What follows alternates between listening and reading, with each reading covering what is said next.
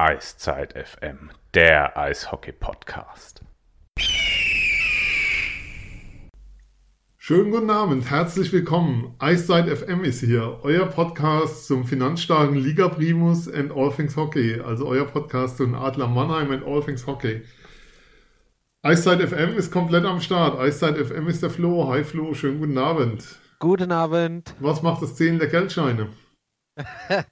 äh, ich habe viel Kleingelenk-Geldbeutel im Moment. Ähm, Aber das wirft man ja in Mannheim aufs Eis. Wir zahlen mit unserem guten Namen, das reicht. Und ja. Eiszeit FM ist auch der Phil. Hi Phil, schönen guten Abend. Guten Abend. Äh, Eiszeit FM bin auch ich, ich bin Sven. Ähm, wer sich gerade wundert, warum wir so diese Geldnummer schieben, ähm, die Düsseldorfer EG hat am Freitag geschrieben, dass sie gleich den finanzstarken Liga-Primus zum Spiel begrüßen. Fand ich eine sehr schöne Formulierung. Könnte sein, dass sich das ein bisschen als Thema durch die Sendung heute zieht, dass wir es noch ab und zu hören werden. Es könnte auch, wer will, kann auch gleich mal in unseren Twitter-Account schauen, at eiszeit-fm. Da hat sich einer von uns, dessen Namen wir jetzt nicht nennen wollen, er fängt mit F an als Tipp, sich am Freitag ein bisschen ausgetobt während dem Spiel. Sehr, sehr schön geworden. Es gab tolle Reaktionen. Ähm, es haben viele sehr drüber gelacht. Also Grüße nach Düsseldorf, machen wir gerne wieder. F wie Frechheit. Solch lächerliche Dinge wie irgendwelche Aufkleber am Mannschaftsbus anbringen und so müsst ihr nicht tun. Überlasst uns einfach Twitter, alles wird gut. Bevor wir in die Sendung einsteigen, müssen wir natürlich einem sehr lieben Freund unserer Sendung, Christian Rotter, hat heute Geburtstag, zum Geburtstag gratulieren. Alles Gute von uns, Christian. Wenn du es hörst im, im Urlaub, habt einen tollen Tag, lass dir es gut gehen. Und ähm, dann lasst uns mal einsteigen. Aber bevor wir einsteigen, dann noch, noch ein zweites Thema. Wir hatten es ja besprochen, ähm, dass mit Dumpton Chase ein Hockey-Magazin, also ein Eishockey-Magazin an den Start gehen soll. Es ist auch an den Start gegangen. Wir haben ja hier für Startfunding geworben. Ähm, schön, dass es am Start ist, freut uns sehr für die Kollegen. Ist ein Start, auf dem man aufbauen kann. Die Shorthanded News haben es heute als solide bezeichnet. Aber eins würde ich dann doch ganz gerne mal loswerden wollen. Wieso macht jeder, also es ist ja schön, dass es Werbung für Eishockey gibt und so, aber dass jetzt auf einmal jeder DL-Verein für dieses Magazin Werbung macht. Leute da draußen, es gibt andere Projekte, die vielleicht schon ein bisschen länger laufen, die sich auch freuen würden, wenn man sie einer breiteren Öffentlichkeit bekannt macht und zur Verfügung stellt. Einfach mal so als dezenter Hinweis zum Denken. Ihr kommt vielleicht drauf, wenn ihr es hört, wen wir meinen, aber es wäre schön, wenn das ein breiteres Forum bekommen würde, wenn auch andere Berichterstattung ein breiteres Forum bekommen würde als nur ein Magazin, wo zufällig ein Redakteur dann auch noch teilweise Öffentlichkeitsarbeit für den DEB macht. Das dazu war mir einfach wichtig, das loszuwerden. Jungs, lasst uns auf die Adler schauen. Flo, wir haben am 17. Dezember das letzte Mal gesprochen. Das war am Tag vor dem Spiel in Köln und am Tag nach dem Sieg gegen Ingolstadt. Seitdem haben die Adler gefühlt drei Millionen Spiele gemacht, davon eigentlich nur zwei verloren. Wie ist es denn so? Dein Gefühl nicht nur beim Blick auf die Tabelle, sondern auch beim Blick aufs Eis, so die Zwischenbilanz der letzten, ich zähle es mal durch, man drei, sechs, sieben, neun Spiele waren es in der Zwischenzeit, um Gottes ja, Willen. Wie, wie gehabt, wie gehabt äh, Mitte Dezember. Gut, äh, zwei Niederlagen äh, gegen Schwenningen und Krefeld. Schwenningen halt ja so Spiele, wo du halt morgens aufwachst und dann den nächsten Tag auch noch und denkst ja, wie haben die das denn verloren? Aber ja, ähm, muss dazu sagen, ich habe die Woche vor dem Spiel in Iserlohn mal die Statistiken geguckt von den beiden Mannschaften und mir war eigentlich gar nicht so klar, dass auf der einen Seite die Adler doch dann wieder so viele Spiele gewonnen haben, trotz den zwei Niederlagen und die Iserlohner halt jetzt die letzten sieben Spiele hintereinander verloren haben. Äh, wie soll ich das jetzt ausdrücken? Es ist bei den 12 Millionen Spielen im Dezember ist, wird es halt gar nicht so, kommt es gar nicht so rüber. Und jetzt, wenn mal eine Pause ist von einer Woche, dann kann man das mal ein bisschen reflektieren, aber ich bin nach wie vor zufrieden.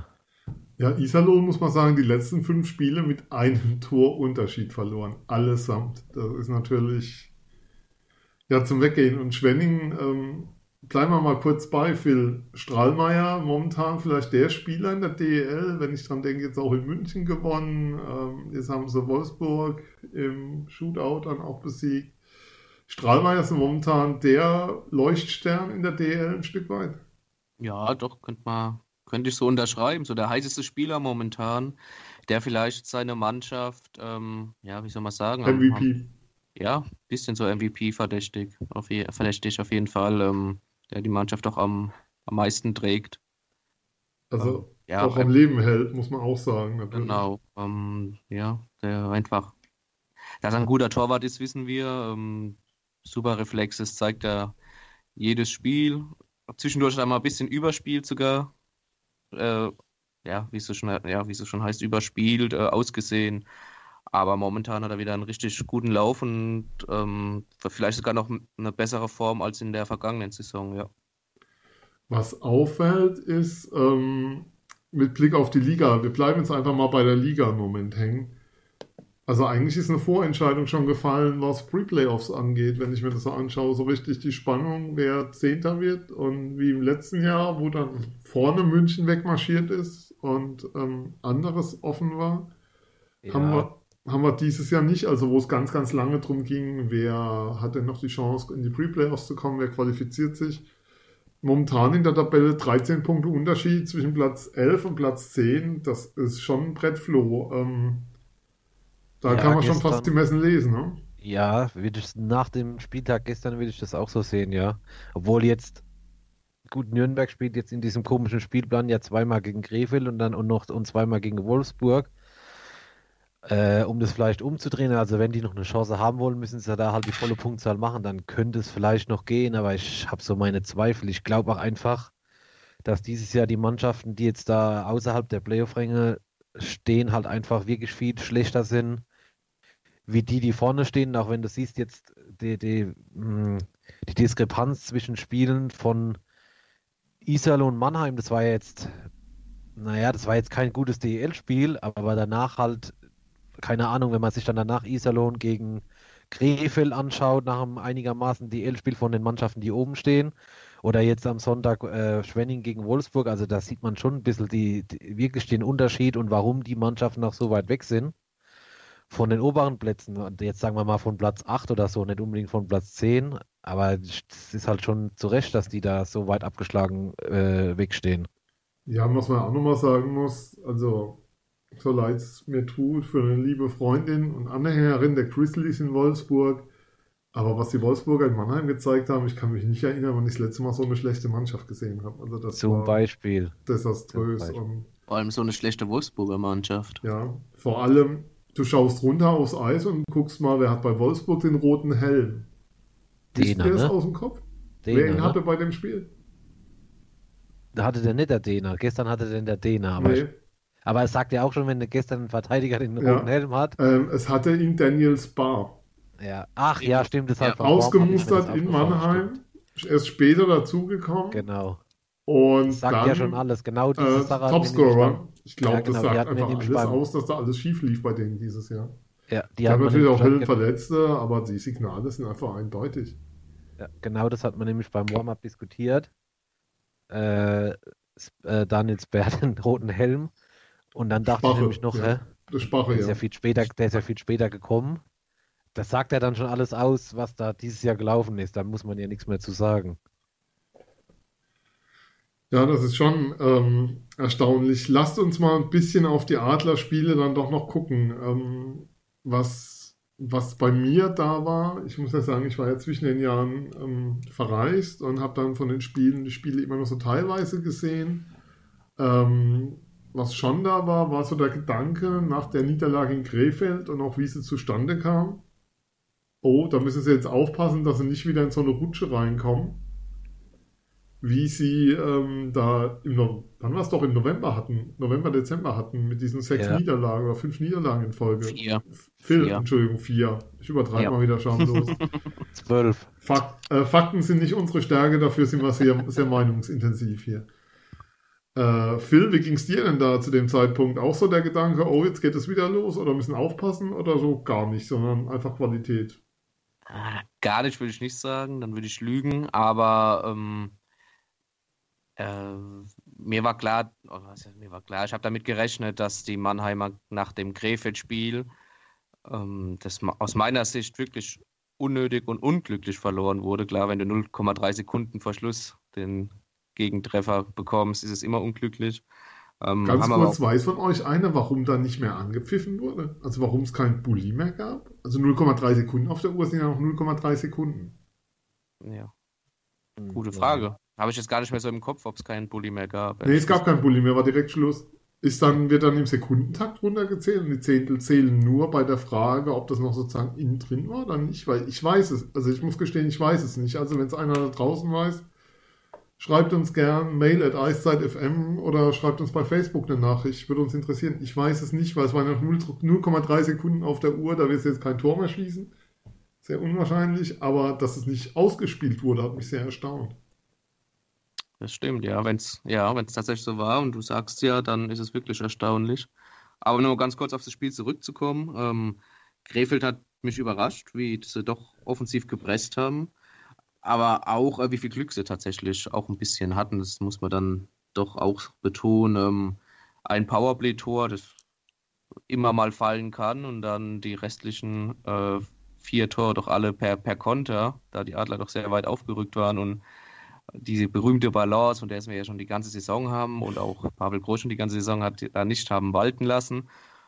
Ähm, ja, und dann mussten sie gegen Bremerhaven eine Reaktion zeigen und die kam meiner Meinung nach dann ja auch richtig. Also, um auf deine Frage zurückzukommen, Sven, ich hatte vielleicht minimal die, die Befürchtung ist, dass jetzt vielleicht nochmal, wenn es jetzt gegen Bremerhaven auch unglücklich laufen könnte, dass er wieder in so eine Ab absteigende Spirale reinkommst. Aber ähm, Pavel Groß hat ja auch eindrucksvoll bewiesen, mit seiner Ansprache wohl, die sehr intensiv war mhm. an die mhm. Mannschaft, ähm, dass er da mit allen Mitteln, die er hat, er und sein komplettes Trainerteam ihm da entgegensteuert und die Jungs nicht zum, zum Schlendrian ähm, ja, führt oder dass die Jungs den Schlendrian hier walten lassen.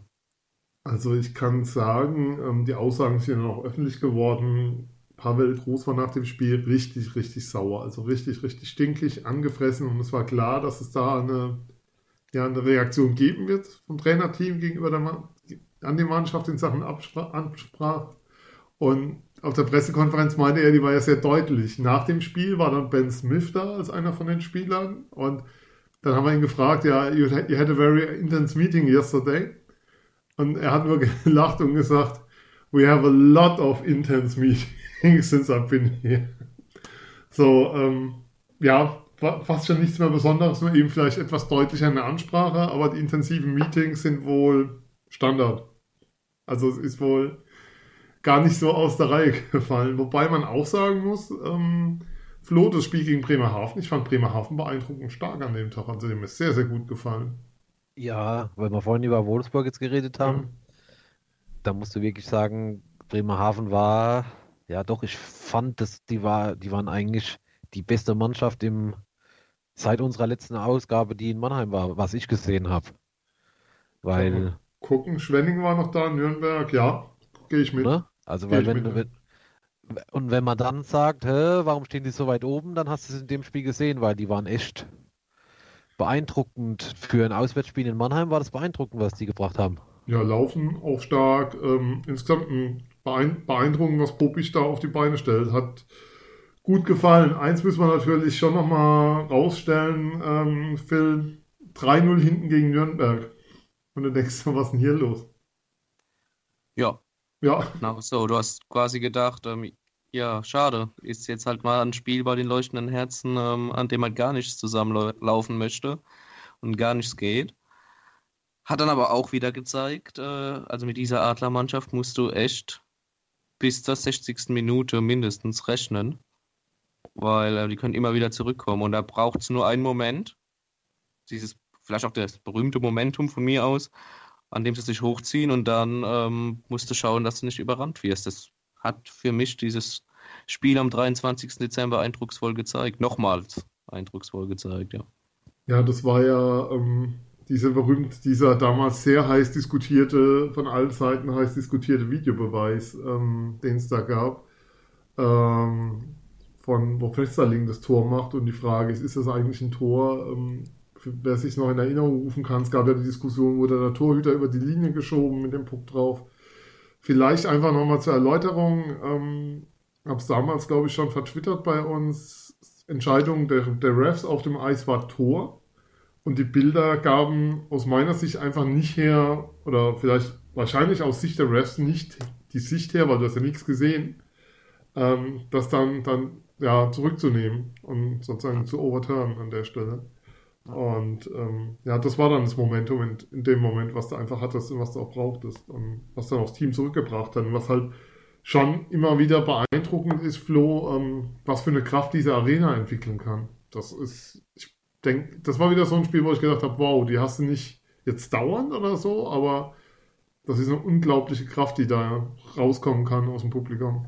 Ja, apropos vertwittert oder wir hatten ja auch dem, äh, an Heiligabend noch ein Video gepostet von YouTube. Ich muss dazu sagen, ich bin nach dem Spiel relativ zeitig nach Hause gegangen und habe das dann wirklich nur auch nächsten Tag bei YouTube gesehen und da musste ja sagen, nach dem Spiel, was weiß ich, 10, 15 Minuten, da hatte die Halle immer noch gebebt. Also das war schon auch während dem Spiel, klar gebe ich dir recht, da äh, hat Groß ja auch gesagt in der Pressekonferenz, was die Halle da entwickeln kann. Äh, aber auch danach, äh, als die Spieler nochmal aufs Eis kamen, natürlich mit Weihnachtsstimmung und so in Verbindung, alles klar, so ein Spiel noch gedreht, gewonnen, äh, Tabellenführer, aber es ist trotzdem ja nicht unbedingt normal, dass die Halle da noch, ja, da waren ja mindestens noch, würde ich sagen, noch 5.000, 6.000 Leute in der Halle. Mhm. Dass die da noch, dass es dann nochmal so abhebt, also das fand ich schon ja. merkenswert. Gerade auch, wie man die Halle auch vielleicht die Saison schon erlebt hat. Ne? Also das waren, da waren Spiele dabei, da hast du die berühmten Kufen auf dem Eis halt deutlich gehört und was sich die Spieler zurufen. Mhm. Also da hat man auch schon ja, andere Spiele. Ähm, ja. Aber für mich auch noch ein Momentum, wo du dann die Halle hinter dich hattest, war nicht nur das Tor von, von Yannick Möser nach dem Videobeweis, sondern auch ähm, die Checks von, von Dennis Reul. Ja, natürlich. Ja, wo er sehr körperlich gespielt dann war die Halle ja plötzlich auch ähm, das war brutal. För förmlich gestanden. Ja, also das hat mich sehr an diesen Einlauf-Trailer erinnert, wo er damals diesen, dieses Eisbären-Auto gecheckt hat. ja, genau. ja. ja. ja. Äh, Pavel meinte danach auch, da war erstmal fünf Minuten kaputt. Verständlich.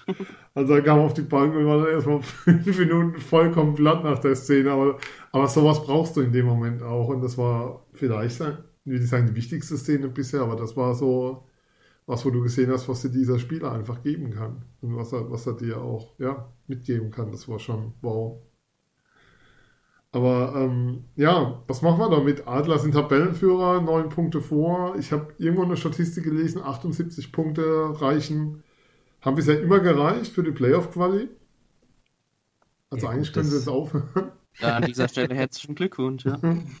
Dann können wir sagen. Ich weiß nicht, vielleicht könnt ihr mich korrigieren, aber ich finde jetzt das Gefälle in der Tabelle von, von, sagen wir mal, von dem ersten zum siebten und vom, was wir vorhin gesprochen haben, vom zehnten zum elften, finde ich schon eklatant.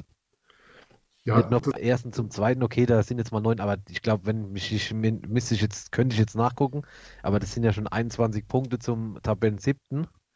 Also das ist ja schon mal eine Hausnummer 15 Spiele vor Schluss, oder wie viele es jetzt noch sind? Ja, 15. Also mein, ja, mach. Ich, Sven? Ja, klar, mach. Phil. Also da, da, da, musst du meiner Meinung nach vielleicht auch sogar die Frage stellen, wie stark ist denn diese Liga? Ist die denn so ausgeglichen, wie auch die Spieler oft, egal von welchem Verein, immer wieder sagen? Genau, Philipp, äh, das denke ich, ich nämlich eben nicht. Ja, ich glaube es nämlich auch nicht. Auch wenn du siehst, Bremerhaven, die haben wirklich, die haben in Mannheim gut gespielt und alles. Jetzt schauen wir uns aber doch mal Bremerhaven an. Die haben den niedrigsten Etat der ganzen Liga, spielen bei allem Respekt ähm, mit in, im internationalen Vergleich mit vielleicht drittklassigen Ausländern im internationalen Vergleich wohlgemerkt. Vielleicht zweitklassig ein paar Stück dabei, es kann gut sein. Ähm, und sind aber trotz, schaffen es trotzdem unter den Top 5, 6 zu sein in der Liga. Ähm, sagt für mich eigentlich aus, die erst, es gibt vier starke Mannschaften und dann ähm, kannst du es aber schaffen, mit, mit so einer Mannschaft, mit einem Plan und überschaubarem finanziellen Mitteln doch eine gute Rolle zu spielen. Ich mhm. finde, es sagt fast mehr über die Liga aus, als jetzt bei allem Respekt, wie gesagt, über Bremerhaven. Ja, ähm, was du dieses Jahr hast, ist, ähm, die Adler und München stehen über allem, finde ich. Also allein die Spiele auch gegeneinander haben das deutlich gezeigt. Also ich weiß nicht, wer die beiden Teams in der Serie über sieben Spiele momentan schlagen soll, erstmal. Also das finde ich schon nochmal, es ist schon nochmal ein Unterschied. Ähm, Düsseldorf ist dran, also die, die, haben sich richtig gut entwickelt und wenn ich dann auf die Tabelle schaue, so Köln bis Krefeld, also 4 bis 10, da weiß ich nicht, ehrlich gesagt, wer wen nicht schlagen kann.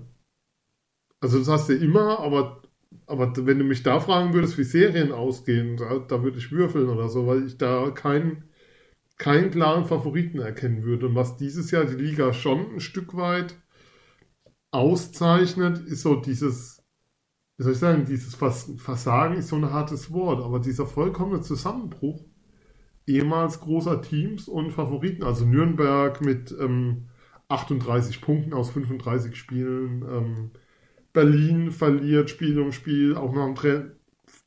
Hauptstadt Eishockey würde sagen, gerade nach dem Trainerwechsel. Ähm, Köln, auch wenn sie Punkte jetzt mittlerweile gesammelt haben, vollkommen instabil und überhaupt nicht vorzusehen, auf was für einem Niveau die unterwegs sind.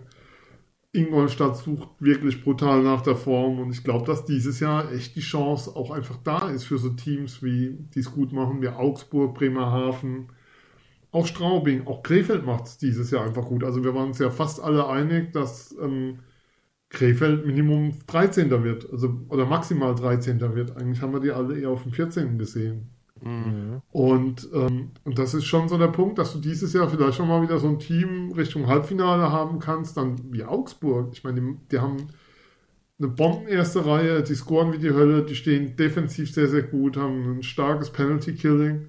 Also sie waren ja auch in Mannheim gut, als sie im Dezember da waren. Das war ja ein ja. ganz, ganz enges Spiel mit dieser entscheidenden Szene kurz vor Schluss. Lempel, wenn sie da die Strafe geben, was du durchaus geben kannst.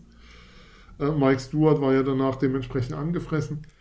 Ja, also das ist so der Punkt. Also die, diese großen, ja, die Platzhirsche sind außer den Zweien, die da noch oben stehen, alle weggefallen, also die der letzten Jahre, die man so kannte, sind alle weggefallen. Düsseldorf hat einen Anschluss gefunden und dahinter ist es vollkommen offen. Also sorry Köln, aber ihr seid Vierter. Ich weiß, vier Punkte nur Rückstand momentan auf Düsseldorf. Aber ich sehe euch da nicht auf dem Niveau momentan. Also mich haben die bisher in den Spielen, die ich von ihnen gesehen habe, nie so dermaßen überzeugt, dass ich, dass ich denen das glauben würde, dass sie das dauerhaft jetzt abrufen können. Aber ansonsten ist durch diesen vollkommenen Zusammenbruch von so einem Team wie Nürnberg oder auch so ein Zusammenbruch wie von den Berlinern bisher, ich meine, die waren letztes Jahr Spiel 7 Finale. Mhm. Ist auf einmal Platz da und den nutzen dann halt Teams wie Bremerhaven als Sechster, Augsburg Fünfter und so, Straubing auf, Straubing auf 8.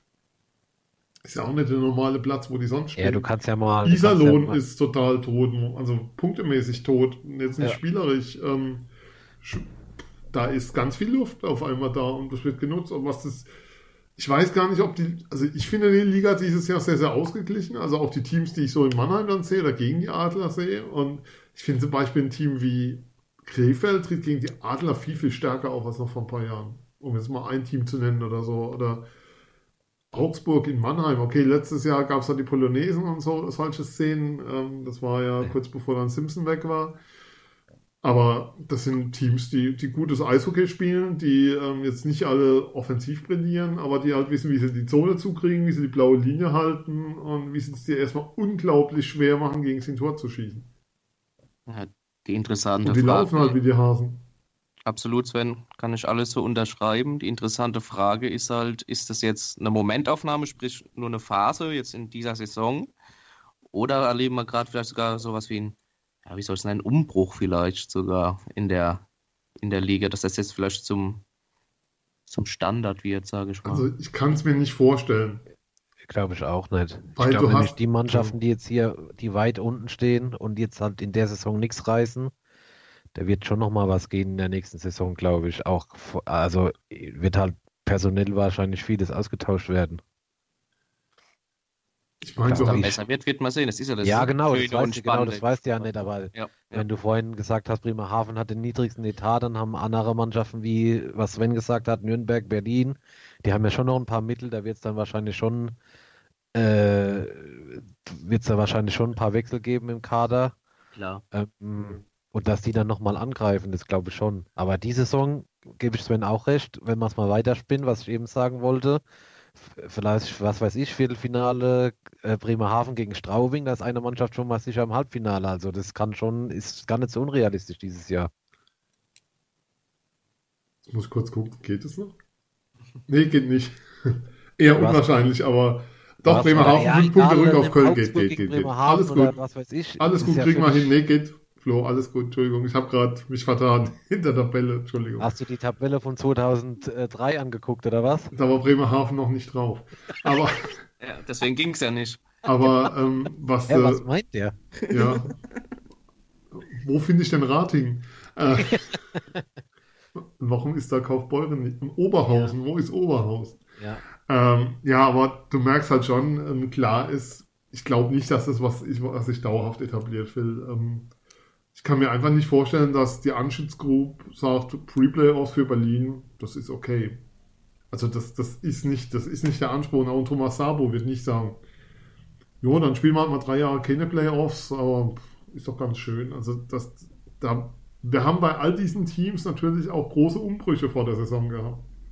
Ja, aber wenn du jetzt die Nürnberger gesehen hast, um da mal auf Thomas Sabo zu kommen beim Spengler Cup, da habe ich fast viele, habe ich viele Spiele gesehen und da war die, ist die Mannschaft, okay, das gibt's oft, aber da ist die Mannschaft ja ganz anders aufgetreten wie in dem DL-Spiel. Jetzt gestern in Ingolstadt, da habe ich ein bisschen was gesehen, die waren ja wirklich nicht mehr wiederzuerkennen.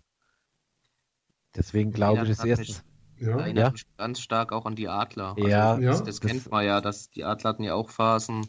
2016 zum Beispiel, die Saison, oder die Saison 15, 16 nach der Meisterschaft ähm, in der Liga, ja, muss man so sagen, sehr überschaubar gespielt, um das noch sehr, sehr nett auszudrücken. Und beim Spengler Cup haben sie gar nicht so schlecht ausgesehen plötzlich. Also Das Also das ist ja nochmal dann das Highlight, was du hast natürlich. Die Saison, Entschuldigung, für Nürnberg ist sie vorbei. Also Ja. du, du hast 13 Punkte Rückstand bei noch.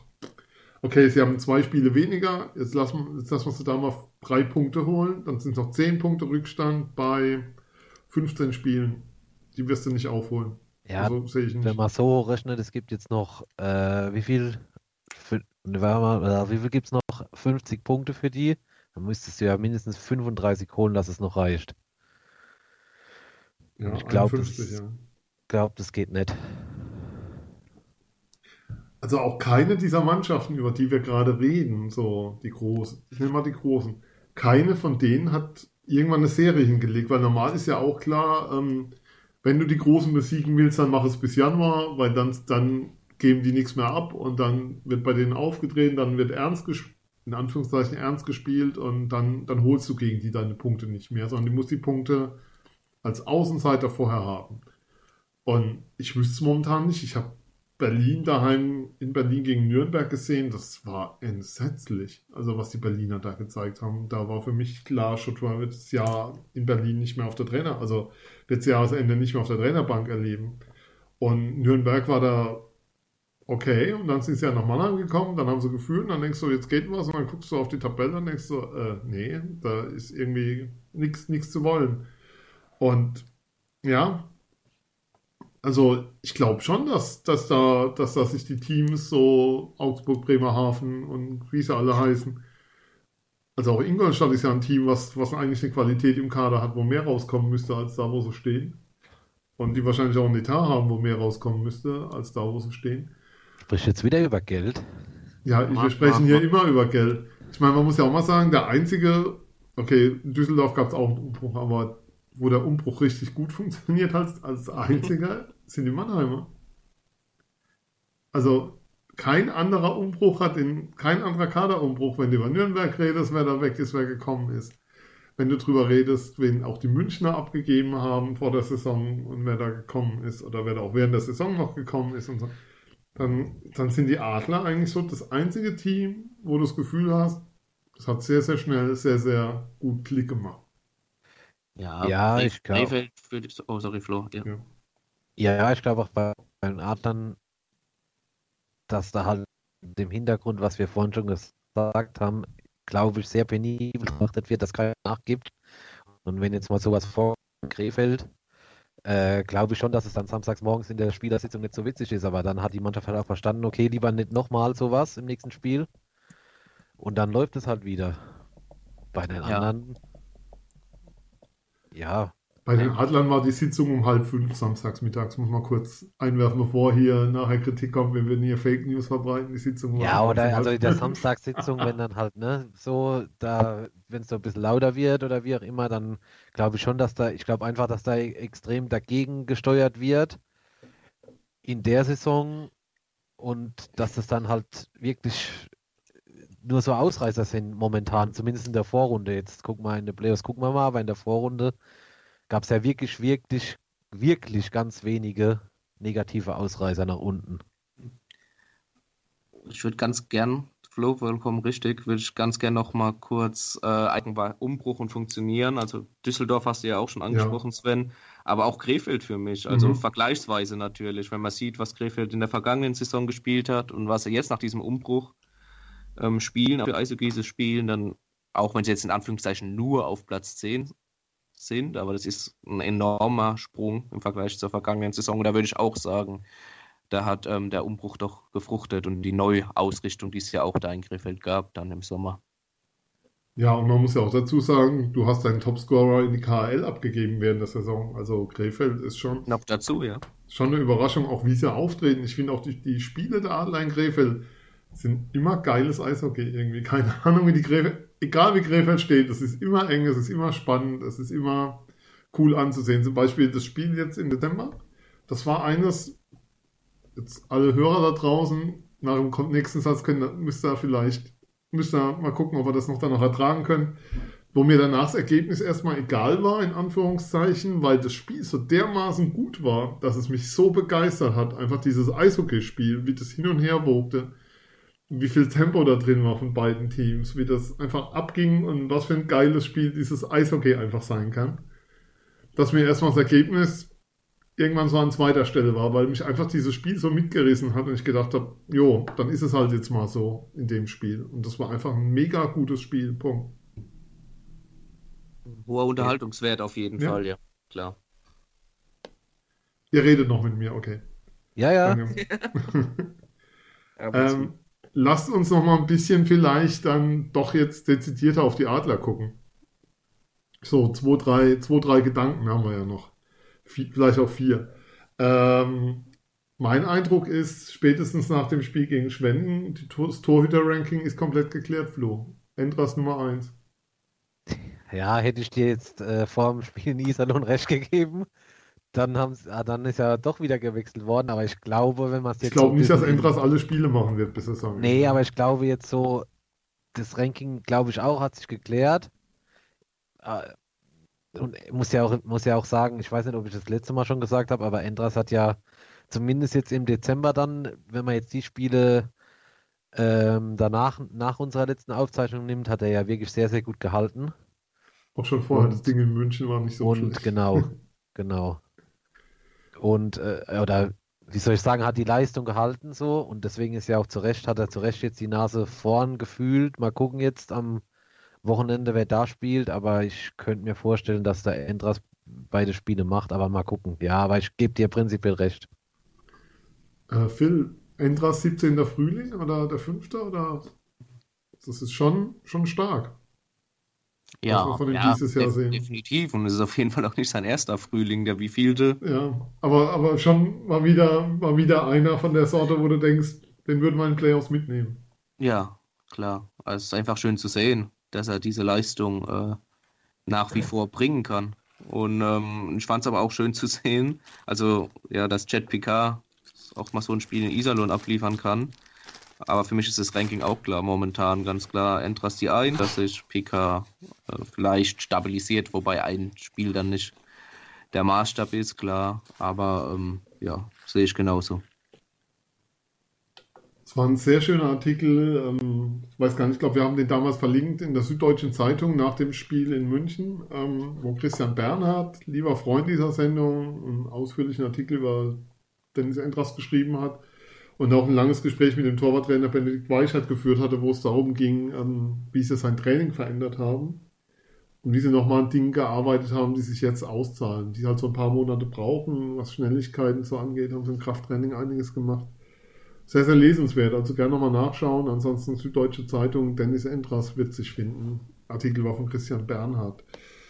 Ein anderer Spieler, den wir eigentlich als Dauergast in dieser Sendung haben, meistens eigentlich bisher nicht so positiv, wenn wir ehrlich sind, hat ähm, aufhorchen lassen. Also wirklich aufhorchen lassen mit sehr, sehr guten Spielen. Cody Lample, Phil, ist ja ein spezieller Freund, die Kollegen aus Bremerhaven. Jetzt bin ich gespannt. fragen ja auch häufig nach. Ähm, mhm. war das vielleicht der Cody Lample, den wir so die letzten Spiele gesehen haben, den die Adler damals in Bremerhaven gesehen haben, als sie ihn geholt haben? Oder den sie in ihm gesehen haben? Den, ja, den vielleicht auch viele Fans erhofft haben. Ne? Auch, er ist ja mit viel Vorschusslorbeeren gekommen, hat einen gewissen Anspruch dann ja auch gehabt äh, an Cody Lample, dem er, das da, dabei bleibe ich am Anfang und auch ja, lange, ne, was lange Zeit, sagt er selbst. lange Zeit, ja, lange Zeit ähm, nicht erfüllen konnte. Und ähm, ja, das Bremerhaven-Spiel, das Wolfsburg-Spiel, ja, Bremerhaven-Spiel, was oder Wolfsburg-Spiel dann auch noch dazu, ähm, so diesen Turnaround doch war, dass Ähm. er gezeigt hat, dass er doch einen Mehrwert hat Ja. für die Mannschaft. Wobei ich mich jetzt nicht, ähm, das gebe ich, ja, muss man so ganz frei zugeben. Äh, ich freue mich ja darüber, dass er, dass er diesen Sprung geschafft hat, ist ja keine Frage. Ähm, ja, aber trotzdem würde ich nicht unterschreiben, wenn jetzt einer sagt, er bleibt auch über die Saison hinaus. Ja. Das, das muss man Und- abwarten. Und auch, dass er über den Berg ist, würde ich jetzt auch nicht Ja. sagen wollen. Aber ähm, er hat was, sich auf jeden Fall gesteigert, definitiv. was stark war, war die Aussage von Pavel nach dem Bremerhaven-Spiel. Cody hat mir die Entscheidung abgenommen, ob er am Mittwoch spielen wird oder nicht. Und solche Spieler will er sehen. Also war, war klar, dass das Spiel war einfach ein sehr, sehr starkes Spiel gemacht hatte. Ja. Und ähm, auch wieder ein sehr deutliches Zeichen, ähm, wie soll ich sagen, wie leistungsorientiert es bei den Adlern zugeht. Ähm, da gibt es eben, da, das sind keine er Erbhöfe vorhanden, sondern ja, da geht es eben komplett darum, was du spielst. Ich habe mit Cody Lambert gesprochen nach dem Spiel gegen Wolfsburg. Ähm, ich finde, er hat ein paar sehr, sehr bemerkenswerte Aussagen getroffen, sehr, sehr offen. Ähm, das hören wir uns jetzt mal an. You play a lot more now at the moment. The coach talked about this. Um, you made the decision for him, he said, um, after playing well against Bremerhaven on Sunday and playing on Wednesday. Is there something you think you're more adapting now to the game or to the style, or happened something, or is it just the normal flow? You know what? No, I just think uh, you know early in the season, I, I felt like I had a, I felt really good in the preseason and and uh, kind of to start the season, and then you know had a had a tough game, um, you know, or, or had you know kind of two tough games, in, one in Straubing and, and one in Bremerhaven. That I you know didn't didn't just you know for whatever reason didn't feel my best, and then and then um, you know we we have you know eight defensemen that can all play. So so you get scratched and your team goes on you know a winning streak and you, you cheer for them, but you you kind of are sitting on those bad games, you know, so you don't get a chance to kind of get back into it. And so you lose a little bit of confidence, and and, I- and I didn't do a, a great job, you know, m- staying confident. Um, and I just think uh, now, you know, I'm I'm you know, had to do a lot of soul searching and make sure you get your confidence back and, and playing on your toes as opposed to playing on your heels. And, and now that, you know, you get in flows of games, then you, you know, remember that, you know, you're here for a reason and, and you're the player that, uh, you know, that you've always been. So. How hard is this personally in, at this moment? Staying positive, staying motivated, bring yourself in the best shape to play. Yeah, you know, I think uh, you know it's it's hard, but that's that's part of being a professional, you know. And I think um, you know it's it's uh, um, you know for me it's not hard being a good teammate when you're not playing and supporting the guys, but it's but the thing that was hard for me was how do I be a good teammate but also not defer in practice.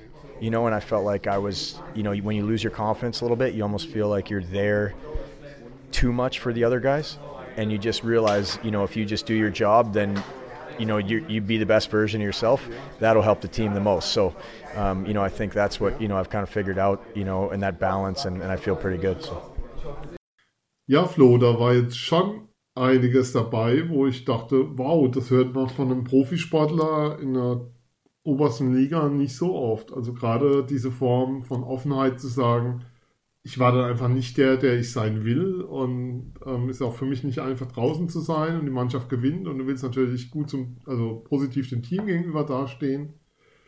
Dachte schon so, wow, da hat einer, da geht einer aber tief in die Reflexionsphase rein und Ja. das, das erlebst du selten. Ja, ja, ich hab das hier, kannte das ja schon, bevor das jetzt die Hörer gehört haben, das Gespräch. Äh, war beeindruckend, äh, diese Selbstreflexion, da hat man halt gemerkt, dass ein Spieler da draußen saß, der sich mal Gedanken gemacht hat, warum ist es so, was könnte ich besser machen? Ähm, und so auf der einen Seite an sich gedacht habe, auf der anderen Seite aber auch ans Team gedacht hat. Und äh, ja, ist schon bemerkenswert, weil man ja auch von vielen Spielern genau Gegenteiliges hört. Oder irgendwelche Nullaussagen, wenn da so, wenn die Fragen gestellt werden oder die nichts sagen wollen, aber das war ja schon relativ offen. Und da hat man schon einen Eindruck, wohin es da gegangen ist und geht schon, wie soll ich sagen, ein bisschen schlauer raus, wenn man sich das angehört hat, ja. Ja, also ähm, bin mal gespannt, weil die Frage ist halt, was das sportlich bringt, aber vom Typen her war das, war das toll. Es gab ja auch dieses tolle Foto in der Adler Facebook-Gruppe, ähm, wo einer aus Bremerhaven kam und ihr, Tri ihr Trikot, ihr Bremerhaven-Lampel-Trikot mit einem Mannheimer getauscht hat. Denn Lampel-Trikot hatte ähm, die Vorstellung, dass es sowas im Fußball gibt, ist immer etwas abwegig. Also ohne, dass es da blutige Gesichter gibt oder so. Aber das macht dann Eishockey eben auch aus. Aber, Entschuldigung. Insgesamt toller Typ. Was man insgesamt sagen muss, Phil, der Kader der Adler, ich bringe einfach mal weiter, Mhm. ähm, ist fast wieder mehr oder minder vollständig. Ähm, Lechtivori zurück, Plachta zurück, Wolf zurück, ähm, weiß gar nicht, war noch einer. Gotch fehlt, Huchtala. Wieder da. Ja. Gotch fehlt noch und dann willkommen wieder im Luxusproblem. Ja, definitiv. Ähm, Möser fällt jetzt aus für einige Wochen. Habe ich natürlich unterschlagen. Vier Wochen Pause, ja. Jetzt Ready Key auch noch nicht wieder zurück. Ähm, ja, klar, wenn du, wenn du oben stehst, hast Larkin war ja auch noch verletzt, fällt mir gerade ein. Mhm. Ähm, Aber da war immer klar, dass es was Leichtes ist, kann man auch ja, sagen. klar, ja, das wird absehbar sein, dass er wieder zurückkehrt, das stimmt. Ähm, ja, aber auch trotzdem, du hast, du hast ein paar Ausfälle bis zu fünf Stück, äh, mindestens fünf Stück und bist trotzdem nach wie vor Erster und führst die Tabelle souverän an. Und Ist klar, wenn dann die, die Verletzten wieder zurückkehren, dass du dann ein absolutes Luxusproblem hast, weil es, es lief hier auch mehr oder minder ohne die Verletzten in der Zeit. Also ja, klares, klares Luxusproblem, keine Frage. Wobei es schon ganz nett ist, ich meine, wir haben ja das Geldthema, finanzstarker Liga Primus Flo, das ist ja so dein, dein Special-Thema in Zukunft bei uns. Das Thema Kohle. So eine vierte Reihe, äh, King Kremmer Huchtala bei einem Spiel in Düsseldorf, die ist schon schick. Ja, Da merkt man halt den Liga Primus, finanzstark. den finanzstark. ja, oder? genau, das merkt man Finanzkräftig die war das Wort, oder? Finanzstark. Hä? Finanzkräftig war das Wort, oder? Ja, finanzstark. Finanzstark, pardon, ja. Ja, ja. eh, Da merkt man das halt, ne? Ja, wir ähm, kaufen also einfach, wir, wir kaufen die Welt so, wie sie uns gefällt. Ja. Ich fand, um da nochmal ganz den Turnaround zum Anfang zu bekommen, äh, der Hintergrund der Sache ist ja einfach, dass wir das ja, wenn ich mich nicht falsch erinnere, finanzstark, das Wort ja schon mal in unserem Podcast gefallen ist und es ist mir einfach ins Auge gestochen, dass wenn man sagt finanzstark oder wenn man das schreibt auf Twitter, finanzstarker Liga Primus, es impliziert ja irgendwas und so und es ist einfach, ich fand es jetzt einfach nicht so gut, aber ja, weiß nicht, ich kann, natürlich, klar, haben Mannschaften wie München, Mannheim wahrscheinlich wirklich einen ganz guten Etat, aber das muss ja nicht immer was heißen, von daher Es muss nicht immer funktionieren. Genau, Grüße, von Grüße an daher andere Standorte, hatten wir ist vorhin. es manchmal halt ein bisschen zweifelhaft, wenn man mh, von vornherein sowas schreibt, als wohlgemerkt Tabellenzweiter oder Dritter. Naja, ich weiß nicht, keine Ahnung. Muss Nee, ja jeder all- selber all- Alles wissen. cool, aber ähm, insgesamt, ähm, also was ich einfach merke, ist, ähm, mich beruhigt zum einen, dass die Spieler wieder da sind. Also so, nicht beruhigen ist ein falsches Wort, aber so ein Huchtala sehe ich halt auch einfach gern. Lechtivori, ähm, der nochmal eine ganz andere Rolle hat jetzt im Team, seitdem er, und das sollte man dann vielleicht doch nochmal erwähnen, wie stark ist bitte Moritz Seider in den letzten Wochen noch. Der, der wird ja von wirklich, ich wiederhole mich hier, aber der wird von Spiel zu Spiel einfach besser. Mhm. Jetzt Ich im glaub, PK auf dem Eis. Ja, ich glaube, da ist ein einfacher Faktor, wenn du an den Mitspielern, das ist zwar ein plumper Spruch, aber an den Mitspielern wachsen. Ich glaube, da Ja.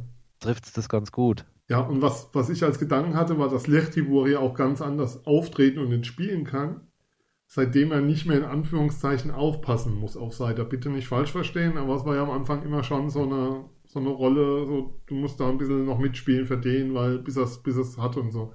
Und durch dieses schnelle Lernen und diese unglaublich schnelle Entwicklung von Seider, ähm, ähm, mittlerweile erkennt man die Scouts auch an ihren Mützen, die sie aufhaben. Die Woche war jetzt Edmund Eulers mit so einer Edmund Eulers Pudelmütze vor mir gesessen und so. Sehr, sehr schön, was man da so mitbekommt.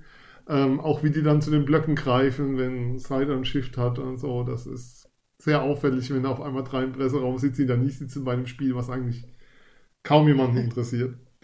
Ähm, ja, Düsseldorf habe ich ja auch gelesen von den Shorthanded News. Die haben ja was ähnliches geschrieben ins Internet, als du jetzt erzählt hast. So, so ungefähr, wer wissen will, wer NHL-Scout ist, muss nur wissen, wer alles aufschreibt, wenn Moritz Seider auf dem Eis ist oder wie auch immer. Ja. Wir ja, grüßen an der Stelle. Ja, genau. Genug Werbung gemacht. Reicht. Fertig jetzt. Ja, es ist aber auch ähm, die, die Förderung von Pavel Groß.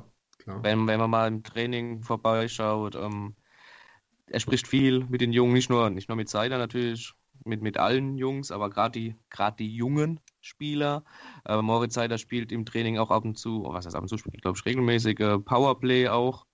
Ähm, also er kriegt schon alles mit an die Hand gegeben. Ähm, ich glaube auch, dass er Powerplay spielen kann von seiner Übersicht und ähm, er bekommt jetzt auch seit Ende dem, des Jahres immer mehr, vergangenen Jahres natürlich immer mehr äh, Eiszeit, die er sich aber auch absolut mhm. verdient hat und die er absolut rechtfertigt mit seinem Auftreten. Also, also wo ja, waren das? Bin... Irgendwo war die erste Reihe Lechti Burisaida, die erste Abwehrreihe. Ja. Das war vollkommen verdient von der Leistung. Überhaupt keine Diskussion ja. drüber. Heimspiel. War, glaube ich, gegen Wolfsburg sogar das Wolfsburg Heimspiel. oder Bremerhaven, eins von beiden, ja. Oder ja. einfach, ich glaube, Bremerhaven war es. Bremerhaven. Ja, aber, aber sitzt du da und denkst so, ja, die haben es einfach verdient und die meiste Eiszeit, alles gut. Ja. Wobei meiste Eiszeit bei den Adlern sind dann Agdag. Auch nicht ungerechtfertigt. nee. Nee, auch nicht. Auch eine super Entwicklung genommen. Auch sicherlich ähm, mit dem Trainerteam zuzuschreiben und ihm selbst auch, der ja lange auf dem Eis ist, wie du es ja gesagt hast, und das ist ja auch eine Kraftfrage irgendwie. Und ähm, da musst du ja auch dementsprechend professionell leben und arbeiten, um das auch zu schaffen. Ähm, ja, aber wie gesagt, nochmal kurz um Moritz Seider. Ich bin absolut begeistert. Ich denke, da gibt es auch keine zwei Meinungen, was, was der Junge aufs Eis bringt. Könnte in meinen Augen auch von seinem Intellekt her und wie er auftritt, äh, vielleicht der beste Eishockey, deutsche Eishockey-Verteidiger werden, den wir bis jetzt sehen durften. Meine ganz bescheidene Meinung. Das schreibe ich mir auf. Wird hart für Jörg Hanft, seinen Titel zu verteidigen. nee, aber ähm, ich glaube, da widersprechen erstmal wenige. Übrigens, vom Herrn Rotter ist mit Moritz Seider ein langes Interview im Heft von Dumpton Chase enthalten. Um nochmal Querverbindung zu machen. Wir machen Werbung für andere. Ähm, aber es ist schon ein Thema, was jetzt auch in der Presse steht und was mich dann irgendwie überrascht finde. Ich bleibe mal bei dir. Mhm. Ähm, dass es wird gemunkelt über noch einen neuen, noch dass eine Ausländerlizenz vergeben wird. Das Erstaunliche ist ja, dass einige Teams dieses Jahr noch keine ihrer zwei weiteren Lizenzen vergeben haben. Ähm, die Rhein-Neckar-Zeitung hatte gemeldet, dass es kurz vor der Verpflichtung steht. Ähm, mir ist da nichts zu bekannt. Wenn, dann wohl eher Richtung Trade Deadline, 15. Februar. Aber ähm, tut man sich da was Gutes? Wenn ein Team funktioniert und wenn du auch mit Verletzten gut funktionierst. Und wir haben ja Jan Axel Alavara hier gehört. Ähm, für ihn steht ja sozusagen Teamchemie, also es geht ja der Charakter des Spielers steht an allererster Stelle. Und Teamchemie steht an allererster Stelle natürlich neben der Qualität der Spieler. Ist das nicht ein zu großes Risiko, was man da gerade nimmt?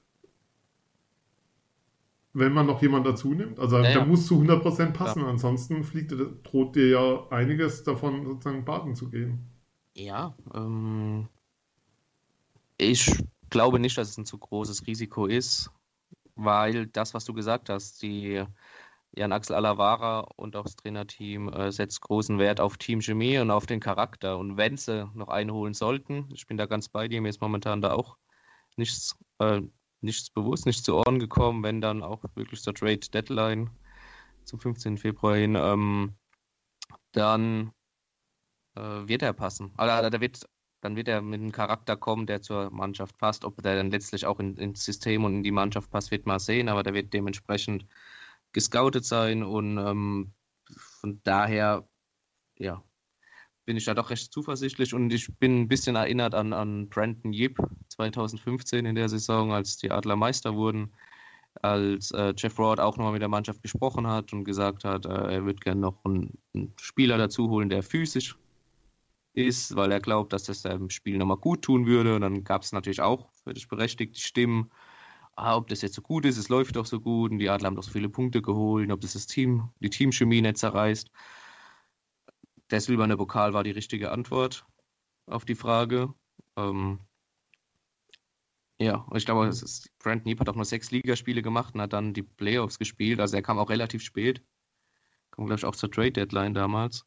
Ähm, ja, es, es, kann auf jeden Fall funktionieren. Davon bin ich auch überzeugt. Und ich bin auch überzeugt, dass wenn einer kommt, dann einer, der, der doch die entsprechenden Voraussetzungen mitbringt. Da. Darf ich dich was nach? Darf ich da was nachfragen? Ja, natürlich. Wäre ja. das Vertrauen, dass das dann funktioniert, auch so groß, wenn hinter der Bande und am Schreibtisch ähm, in Sachen sportliche Leitung andere Personen sitzen würden als die, die da sitzen? Ich bin sehr froh, dass die Personen, die hinter der Bande stehen und am Schreibtisch sitzen, jetzt da sind, wo sie sind, ja. Okay, okay das deckt sich auch mit dem, was so mein Gedankengang dazu war. Auch was das Scouting angeht dann an der Stelle. ähm, lasst uns über die Liga haben wir schon sehr ausführlich gesprochen. Lasst uns noch einen Blick wagen. Es stehen ja noch so ein paar Sachen an ähm, diese Woche. Lasst uns chronologisch vorgehen. Guckt jemand morgen von euch Abend, morgen von. Na, anders. Sven, neu anfangen. Wird nicht geschnitten, bleibt drin. Wir senden immer Real Life. Ähm, schaut jemand morgen Abend von euch beiden Eishockey? Warum? Morgen Abend. Hm, was habe ich denn davor? Ja, könnte sein, dass ich Also wir nehmen auf Montag, 7.1. Morgen ist Dienstag, der 8.1. Könnte es sein, dass ich mir das echt angucke morgen, ja. Lassico, ja, ich würde wahrscheinlich auch mal reinschauen, denke ich auf jeden Fall doch. El Taurino. Ja. Der Gran Taurino. ähm, München-Salzburg mit Greg, Greg Poss an der Bande, der also eigentlich schon ähm, in den USA so zufrieden und happy war irgendwelche Gedanken dazu? Will irgendjemand was sagen? Ich, ich finde, wir müssen es erwähnen. Deutsche Mannschaft im Halbfinale der Champions Hockey League sollten wir schon erwähnen. Ja. ja. Pflichtgenüge getan reicht. Will jemand, hat jemand Bedarf? Ernsthaft? Nein. Ich habe jetzt an dem Abend keinen Bedarf, irgendwas zu dem Duell an okay. sich zu sagen, aber es ist doch schön, dass eine deutsche Mannschaft im Halbfinale der Champions Hockey League spielt.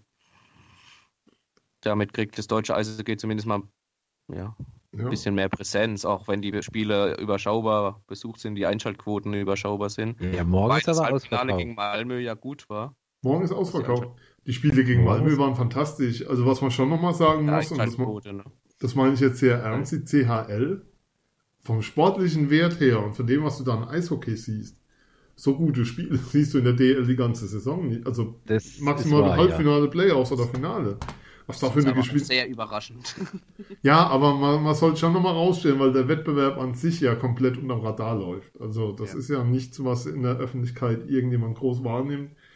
Und der Eindruck ist auch schon, dass es im Rahmen der Eishockey-Öffentlichkeit nicht besonders, ja, wie soll ich sagen, nicht den Stellenwert hat, den es sportlich verdient hat, weil das Eis, also das Spiel da in München in Malmö war schon ein geiles Eishockeyspiel, da braucht man nicht drüber reden.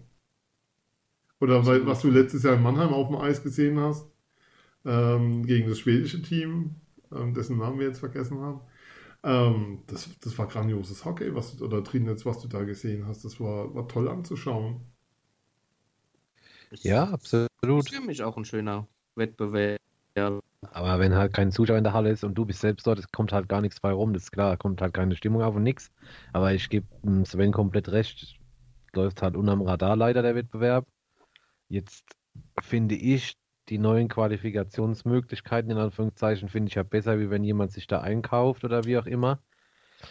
Ähm, ja, wie, also morgen in München Halbfinale, okay, wenn das nicht ausverkauft wäre, dann irgendwas verkehrt in der kleinen Halle.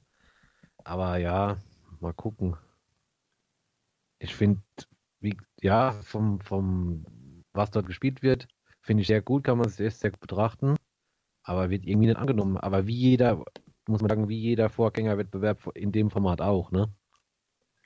Ja, mein, was man natürlich auch sagen muss, ist, wenn München gewinnt, dann sind wir total auf dem Bandwagon drauf und finden auf einmal super, keine Frage.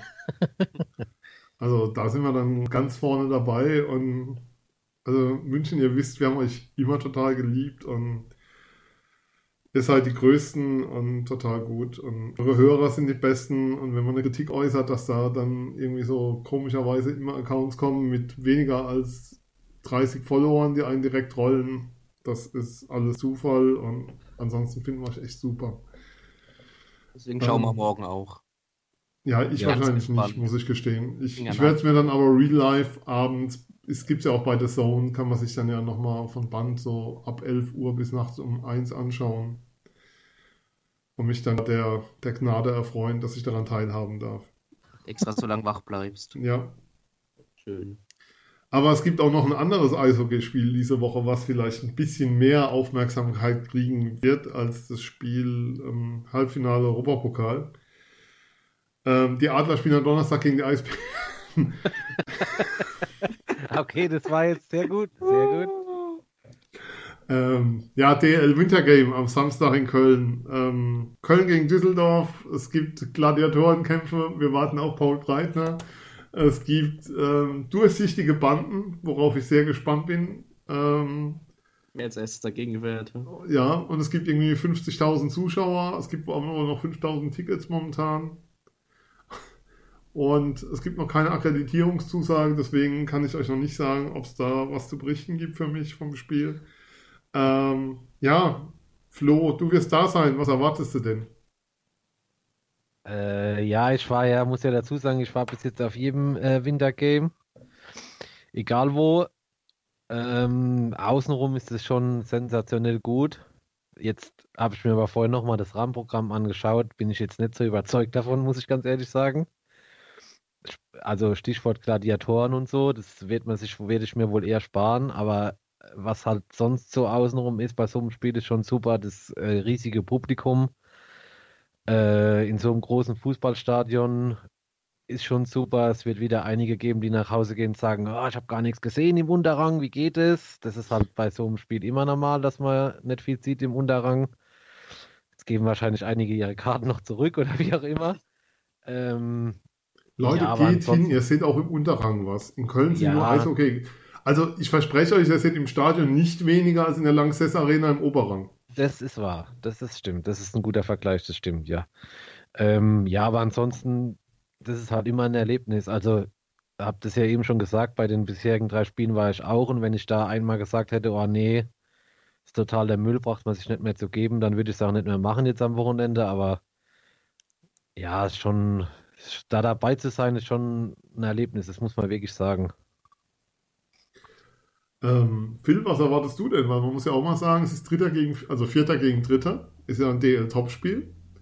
Ähm, was, wo ich so wirklich Befürchtungen habe, ist, ähm, was die durchsichtigen Banden angeht, weil die Spieler normal darauf auch achten müssen wegen Abstand, ein bisschen drauf fahren und so. Und dann hast du ja, du, du siehst ja nichts. Also die Zinger sind ja einfach da auf einmal.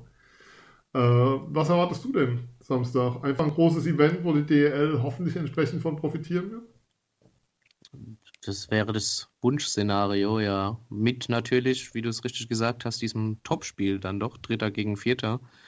Kommt eigentlich und, zum richtigen Zeitpunkt momentan, muss man sagen. Ja, das als, hätte, man, hätte man nicht besser wählen können. Und ja, mit, mit, mit gutem Eishockey noch dazu. Nicht nur dieses Event außenrum, was alle zwei Jahre, denke ich, auch äh, zeitlich gut gelegt ist. Ähm, war alle zwei Jahre so ein Höhepunkt und im besten Fall natürlich noch ein super Eishockeyspiel, ja. Das wäre natürlich die berühmte Kirsche auf der Torte, ja. Das Wem? erwarte ich. Hm? Ich habe nur gesagt, das erwarte ich. Das erwartest du. Das, das nehmen wir dann auch. Und ähm, ich glaube, wir freuen uns einfach drauf. Ähm, was ich ja sagen muss, ist, ähm, ich bin da mal ein Lob an die DL. Alle zwei Jahre so ein Wintergame. Das macht das Ganze nochmal ein Stück weit besonders und zu einem echten Highlight ist jetzt halt das zweite Mal Düsseldorf-Köln, beziehungsweise Köln-Düsseldorf, aber ähm, diese NHL Winter Games, diese Nummer, wir gehen in die Stadien raus und machen das mittlerweile, keine Ahnung wie oft im Jahr, so zwischen drei, drei, dreimal ist, glaube ich, Saison für Saison. Ähm, das nimmt dem Ganzen viel und ich finde, das finde es ganz cool, dass die DL darauf auch ein Stück weit Wert legt, ähm, das nicht zu beliebig werden zu lassen. Ist ja auch mit einem enormen Aufwand dann für die Vereine verbunden und ähm, ja, schauen wir mal, was es gibt und freuen uns drauf. Phil, ein Wort müssen wir natürlich noch verlieren. Wir hatten es in der letzten Sendung drüber. Die U20-Nationalmannschaft ist aufgestiegen in die Yeah. Top-Liga. Finnland ist U20-Weltmeister geworden, jetzt zum dritten Mal in vier Jahren, wenn ich es richtig weiß. Ähm, gut, dass so viele Finnen bei den Adlern sind, insofern können wir dann doch noch einen holen. Vielleicht ist da ja noch ein Talent dabei, was noch keiner auf dem Zettel hatte, wer weiß. Glück gehabt. Ähm, aber was man schon sagen kann, die nächste WM ist in Tschechien, in Ostrava und in Trinec. Ähm, Adler-Fans, die dort waren, kennen es ja noch. Äh, die deutsche Mannschaft spielt in Ostrava, in der Gruppe, die man sich nicht schlimmer hätte malen können. Erzähl mal. Ja, die Deutschen dürfen, weil es so schön war mit dem Aufstieg, äh, gleich gegen die USA ran, gegen Russland, Kanada und Gastgeber Tschechien. Und da hast du natürlich Also alles außer Gruppensieg ist da doch eine Enttäuschung. Ja, ja, absolut als, als Aufsteiger mit, mit dem souveränen Aufstieg enttäuschend. Äh, nee, Spaß beiseite. Das, also schlimmer hätte es ja tatsächlich Ja. nicht erwischen können. Ähm, die Kanadier sind Sechster nur geworden, was mich ein bisschen irritiert hat bei der vergangenen U20-WM. Ähm, deswegen auch mit in der Gruppe drin. Ähm, Also müssen sich die deutschen Kanadier ausgucken, um Ja. dann. ja, also das ist der Gegner. den Das, das ist das Team, das es zu schlagen gilt, okay? Ja, fand ich ja. Fand ich bei Telekom so schön bei der Kühlbox, äh, als Steffen Tölzer gesagt hat, ja, er hat ja mal bei der U20 WM gegen ähm, Sidney Crosby Ja, gegen Crosby gespielt. Telekom schön eingeblendet hat, den Endstand. Ähm, den verschweigen wir jetzt an dieser Stelle. War noch nicht zweistellig, aber kurz davor. Ja, null noch. Ja, es war eine Null vorne und eine Zahl hinten, die früher am Telefon rechts unten war. Ähm, Genau. was man übrigens noch sagen kann, die Story mit Dennis Endras und Sidney Crosby äh, gab es im Interview schon bei uns. Gab es die bei manchen, also die hatten wir schon. Und Ja, gibt, dazu gibt es aber am Donnerstag im Rahmen der Übertragung einen Filmbeitrag. Was aber keiner von euch sehen wird, weil ihr ja alle in der Halle sein werdet. Also da draußen natürlich. Mm, ja, Hallo? stimmt. Wir Aber müssen die, Finanz wir müssen ja die Finanzkraft der. Adler mit unseren Eintrittsgeldern weiter unterstützen. Man kann ja aber Real Life gucken noch, wenn man zu Hause ist abends. Okay, das stimmt natürlich. Jungs, Wobei auch diese. Kühlboxen als Einzelclip aufgerufen, aufrufbar sind bei Telekom Sport. Ja, So das stimmt. als, als Aber- Hinweis. Der Flo guckt noch das ganze Spiel für, für den Clip, was wird denn sein? Ja. Ja, Ja, guck Man, noch man muss ja schauen, wie es ausgegangen ist. ja, genau. die ganze Zeit noch eine Bierschlange, ne? Sieht man halt schlecht. Ja, du, seitdem er nur Ähm. noch Cola trinkt, ist mit ihm nicht mehr zu spaßen. ähm, dann lasst uns doch jetzt nochmal vollkommen seriös werden. So richtig Ja. seriös und feierlich. Wir spielen jetzt einen Tusch ein. Ähm, letztes Jahr 9.1. Es war der 9. Januar 2018. Es war ein Dienstag. Die Adler schicken eine Pressemitteilung raus. Pavel Groß entscheidet sich für die Adler. Die Entscheidung ist gefallen. Pavel Groß wird ab der Saison 2018-2019 Cheftrainer der Adler Mannheim. Der gebürtige Tscheche, der derzeit die Geschicke der Grizzlies Wolfsburg leitet, unterschreibt in Mannheim einen Dreijahresvertrag. Ich teste mal euer Gedächtnis. Habe ich Was gelesen habt- und bin ins Bett gegangen. Was habt ihr an dem Abend gemacht? Was, wo wart ihr am Abend des 9. Januar 2018? Nach meinem genüsslichen Sprung in den Geldspeicher, der in Mannheim neben der SAP-Arena steht, ähm, habe ich mich doch dann ganz weich auf mein Geldbett gebettet und süße Träume geträumt. Und noch irgendwie gestern wieder aufgewacht. Eure Stimmen kommen mir so bekannt vor. Kann das sein, dass wir uns das erste Mal vor einem Jahr gehört haben? Kann das sein? 9. Januar 2018. Ein kleiner Podcast geht das erste Mal mit seiner ersten offiziellen Sendung auf Sendung. Pavel Ja. und Eiszeit FM, Moment, jetzt, bevor ich den Sendungstitel erzähle, Pavel Groß und Eiszeit FM sagen Hallo oder sowas war das. Mhm.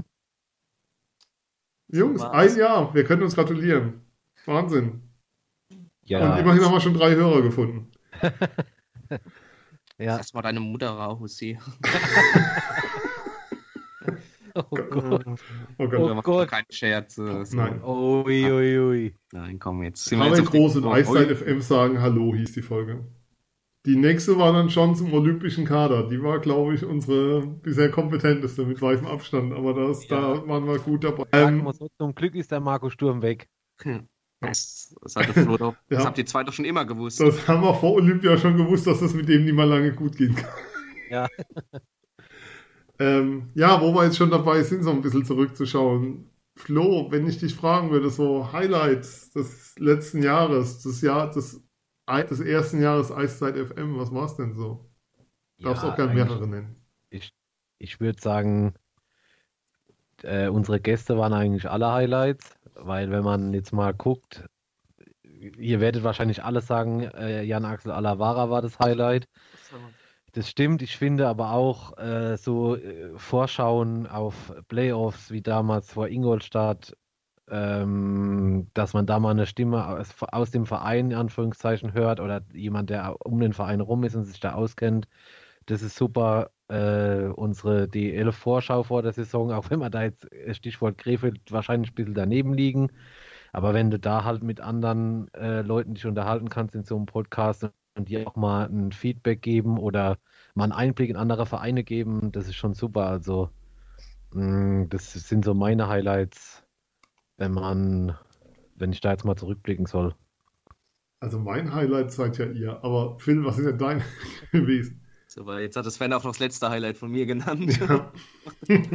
Der Flo mal das ganze Jahr Revue hat passieren lassen. Ähm, ja, was ich auch sehr schön fand, war ähm, auch unsere, unsere äh, unser Jahresrückblick, auch als wir zusammen bei Ja. dir, Sven, in der, in der Küche saßen. Nebenher noch, ich glaube, Spiel 6 war es in Berlin. Ja. Nee, Spiel f- Oder- irgendwas. ja. 4. Vier. Äh, irg- irgendein Ja. Finalspiel von den sieben war es, ähm, geschaut haben. Das war für mich doch auch so eins, eins der Highlights, ganz klar. Auch, da bin ich schon ganz bei Flo, auch die, die DL-Vorschau, dass wir die, die Gäste natürlich und ähm, Playoffs-Vorschau hat mir sehr viel Spaß gemacht. Ähm, ja, und allgemein immer wieder Ja. die unregelmäßig regelmäßigen Treffen mit euch. Wir, wir arbeiten dran, dass es, dass es weiter regelmäßig bleibt, kann ich schon mal sagen. Was, was wirklich grandios ist, ist für ein Jahr, wir sind ja ein sehr kleines Projekt, sage ich immer gerne wieder dazu. Ähm, ja, einfach, was du an Reaktionen kriegst, was du an Rückmeldungen bekommst, was da auch in der Arena ähm, an Leuten auf dich zukommen, dich ansprechen. Ähm, wir sind da übrigens besuchbar. Also ich hocke eigentlich bei jedem Heimspiel auf der Pressetribüne, wenn mal jemand vorbeischauen will, zwischen 405 und 406 in der Drittelpause. Hallo sagen immer gerne. Ähm, aber auch zum Beispiel dieses Spiel 1 in München, Pinisotto, Ellbogen raus, Pfeife bleibt stumm. Wir machen an dem Abend noch eine Sendung dazu. Ähm, wir reden eine Dreiviertelstunde oder 40 Minuten über den ERC Ingolstadt. Wir reden 40 Minuten drüber, wie du Red Bull München knacken kannst. Ähm, du fragst Leute an, Günter Klein fragst du an, ob er dir was zu Toni Söderholm sagen kann und kriegst am nächsten Morgen diese fünf Minuten, die ihr in der letzten Sendung gehört habt, direkt rüber. Da ist so eine Hilfsbereitschaft da und so eine gegenseitige Bereitschaft da, einfach was reinzugeben für andere und das so bereiten, das ist toll. Und das ist einfach großartig. Und das so in der Form zu erleben, also Eishockey funktioniert auch als Community, nicht nur innerhalb von Fans, sondern auch was Podcasts angeht. Ähm, es ist ganz großartig und ähm, das ist toll. Und ich kann schon ankündigen, wir werden weiter dranbleiben. Wir sind weiter an Gästen dran. Also Jan Axel Alavara soll nicht der letzte Gast in diesem Jahr, also in dieser Saison bleiben.